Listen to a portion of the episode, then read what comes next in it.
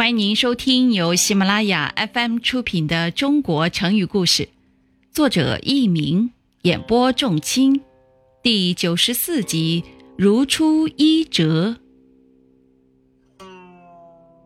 自古以来，出现过许多威名显赫、功高盖世的著名将领，然而其中有不少人到了晚年却以失败而告终。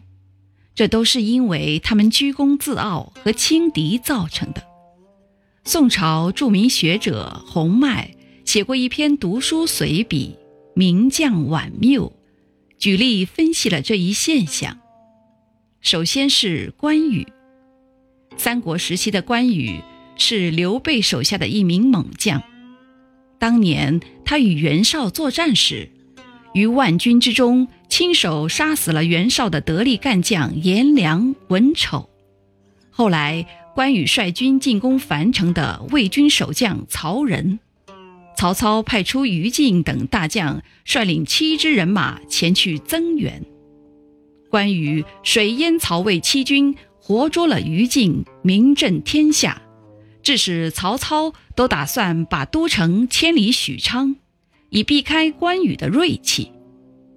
可是如此智勇双全的将领，却没有领悟到东吴吕蒙、陆逊的欺诈，竟然中了孙权的计谋，败走麦城，被东吴活捉，死在了孙权的手中。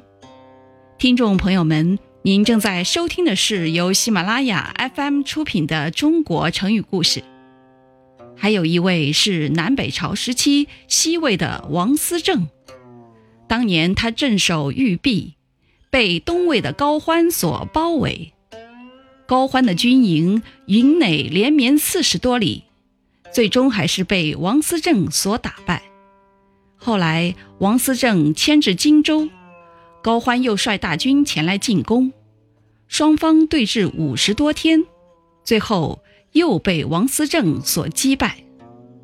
可是后来他不听别人的建议，以至于做了高城的俘虏。此外，洪迈还列举了北齐的慕容绍宗和南朝陈国的吴明彻作为例子。他感慨道：“此四人之过，如出一辙。”成语“如出一辙”表示好像出自同一个车辙，比喻两件事情非常相似。辙，车轮碾压的痕迹。